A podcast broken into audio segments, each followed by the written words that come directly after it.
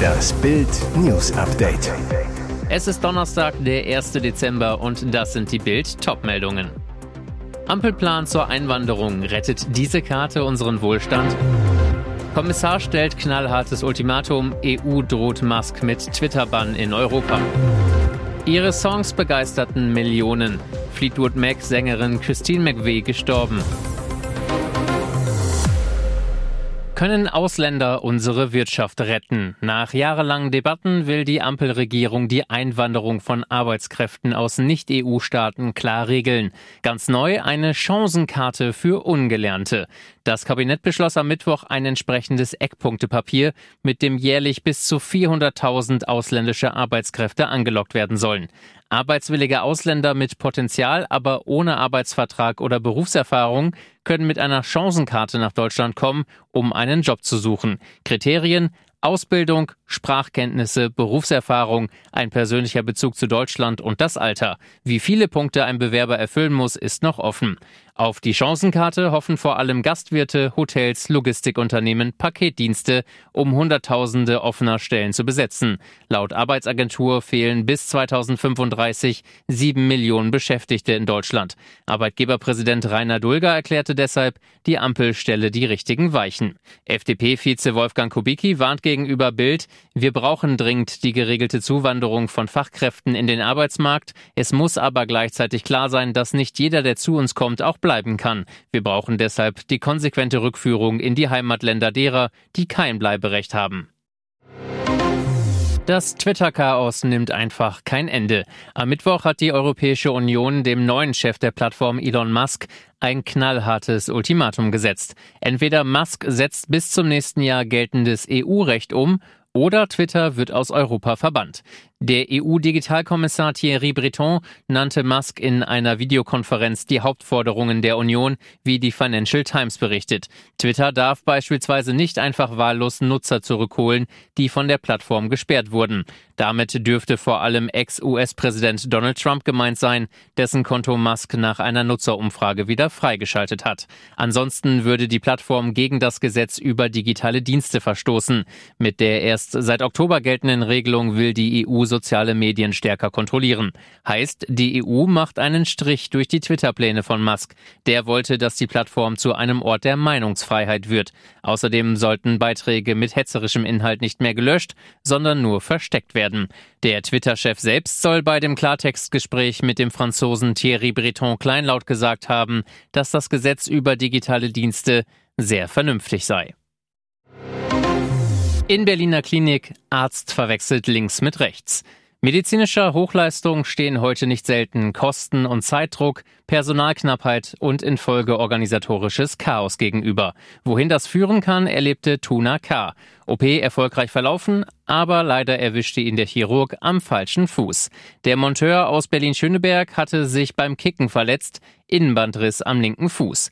Der Facharzt für Orthopädie und Unfallchirurgie nahm den Eingriff am 25. November vor. Als Tuna K. aus der Narkose erwachte, fragte ihn eine Pflegerin, haben Sie Schmerzen? Er, ja, am rechten Fuß. Sie, klar, da sind Sie ja auch operiert worden. Tunaka erschüttert zu Bild, der Eingriff, der an meinem linken Fuß vorgenommen werden sollte, wurde an meinem rechten gesunden ausgeführt. Der Chefarzt war rasch zur Stelle, versuchte die Situation zu überspielen. Zitat laut Patient, das rechte Bein ist jetzt noch stärker geworden und morgen operieren wir das Richtige. Der Chirurg soll betreten gewesen sein. Seine Erklärung nach Angaben von Tunaka, er sei zwischen OP-Seelen gewechselt und an der rechten Seite des OP-Tisches angekommen, hätte aber von links kommen müssen. Die Fleetwood Mac-Sängerin Christine McVie ist tot. Die Sängerlegende, deren Stimme Millionen begeisterte, starb friedlich in einem Krankenhaus, wie die BBC unter Berufung auf ihre Familie berichtet. Christine McVie, die aus einer Musikerfamilie stammt, hatte 1968 John, den Bassgitarristen der Band, geheiratet. Zwei Jahre später wurde sie auch als Singer-Songwriterin Teil der Fleetwood Mac-Familie. McVie schrieb Songs wie Little Lies, Everywhere oder Go Your Own Way. Die Ehe zu John McVie überlebte das wilde Rock'n'Roll-Leben allerdings nicht, doch John und Christine traten noch bis zum Tod ihres Vaters im Jahr 1998 gemeinsam auf. Dann verließ Christine Fleetwood Mac, um in den Teilruhestand zu gehen. Im selben Jahr wurde die Engländerin in die Rock'n'Roll Hall of Fame aufgenommen. Sie veröffentlichte zwei Soloalben, kehrte 2014 als Keyboarderin und Sängerin zu Fleetwood Mac zurück und tourte mit der Band bis zu ihrem Tod. Wir wünschen uns, dass jeder Christine in seinem Herzen behält und sich an das Leben eines unglaublichen Menschen und gefeierten Musikers erinnert, der von allen geliebt wurde, schrieb die Familie in einer Mitteilung. Wenn mit Schlusspfiff noch nicht Schluss ist. Polen und Superstar Robert Lewandowski verlieren gegen Argentinien mit 0 zu 2 und stehen doch im Achtelfinale. Aber dafür mussten die Polen noch über ihr Spiel hinaus zittern.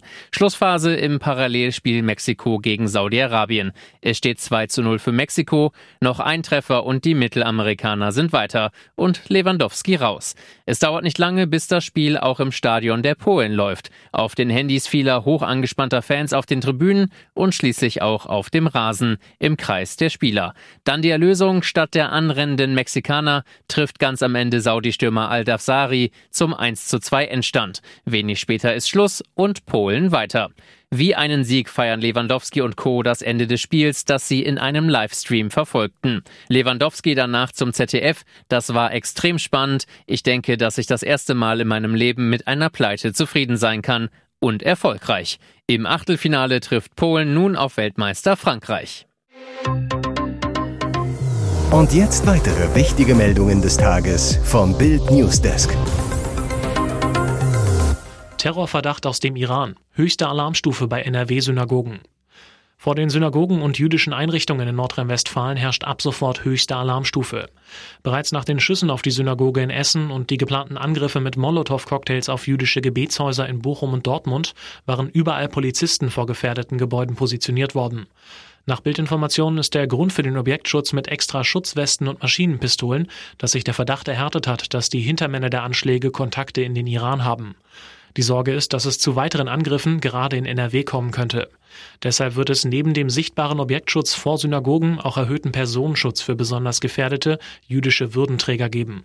Ein Polizeisprecher sagt, wir können da überhaupt kein Risiko eingehen. Schließlich wurde bei dem Anschlag in Essen bereits eine scharfe Schusswaffe benutzt. Das zeigt die Gefährlichkeit der Tätergruppierung. Brasilien-Legende im Krankenhaus. Große Sorgen um Pelé. Die an Krebs erkrankte Brasilien-Legende Pelé wurde nach übereinstimmenden brasilianischen Medienberichten gestern in das Albert-Einstein-Krankenhaus in Sao Paulo eingeliefert. Wie ESPN berichtet, wurde der Ex-Stürmer von seiner Frau und einer Pflegekraft in die Klinik begleitet. Pelé, der seit langem unter schweren gesundheitlichen Beschwerden leidet, muss sich einer Reihe von Tests unterziehen, da er unter anderem an rätselhaften Schwellungen am ganzen Körper leide. Laut El Globo seien neben der Schwellungen auch Herzprobleme diagnostiziert worden. Laut BNO News soll er mental verwirrt sein. Pelés Tochter richtete sich per Instagram an die Fans ihres Vaters. Er ist im Krankenhaus und bekommt Medikamente. Einige meiner Geschwister sind zu Besuch in Brasilien. Es gibt jetzt keinen Notfall oder eine neue schlimme Vorhersage. Ich werde über Neujahr dort sein und verspreche, einige Bilder zu posten. Bereits vor elf Monaten wurde der Rekordstürmer Brasiliens wegen eines Dickdarmtumors behandelt. Im Februar 2022 machte eine Harnwegsinfektion weitere Probleme. Mit den Guldenburgs hatte sie ihren Durchbruch. Schauspielerin Christiane Hörbiger gestorben. Die österreichische Schauspiellegende Christiane Hörbiger ist heute in Wien gestorben. Hörbiger begann ihre Karriere Ende der 50er Jahre und war eine der beliebtesten Fernsehschauspielerinnen Österreichs. Sie war in mehr als 130 Film- und Fernsehproduktionen zu sehen. Ihren Durchbruch als Serienstar hatte sie in Deutschland in den 80ern mit der Serie Das Erbe der Guldenburgs, die derzeit wieder in der ZDF-Mediathek steht. Den Ruf der ernstzunehmenden Künstlerin erarbeitete sich Hörbiger an verschiedenen Theatern, wie etwa in Heidelberg und Zürich. In den 70er Jahren spielte sie mehrfach die Buhlschaft im Jedermann der Salzburger Festspiele und verfestigte damit eine Familientradition. Sowohl ihre Eltern als auch die Schwester standen bereits am Domplatz in Salzburg auf der Bühne. Regisseur Nico Hoffmann sagt zu Bild, Christiane Hörbiger war die Grand Dame des deutschsprachigen Films. Ihre Klugheit, ihre Genauigkeit bei der Rollenauswahl war für mich tief beeindruckend. Da gab es keine Beliebigkeiten, nur klare, intelligente Entscheidungen. Und um diese musste man mit Christiane Hörbiger ringen. Es war eine großartige Erfahrung an Integrität, die mir immer mehr fehlt. Dank des Bürgergelds. Beamten winkt das nächste Lohnplus. Steht bald eine weitere Lohnerhöhung für Beamte an? Staatsdienern könnte ein unverhoffter Geldsegen winken. Der Grund die Abschaffung des Hartz-IV-Systems und die damit verbundene Einführung des Bürgergelds.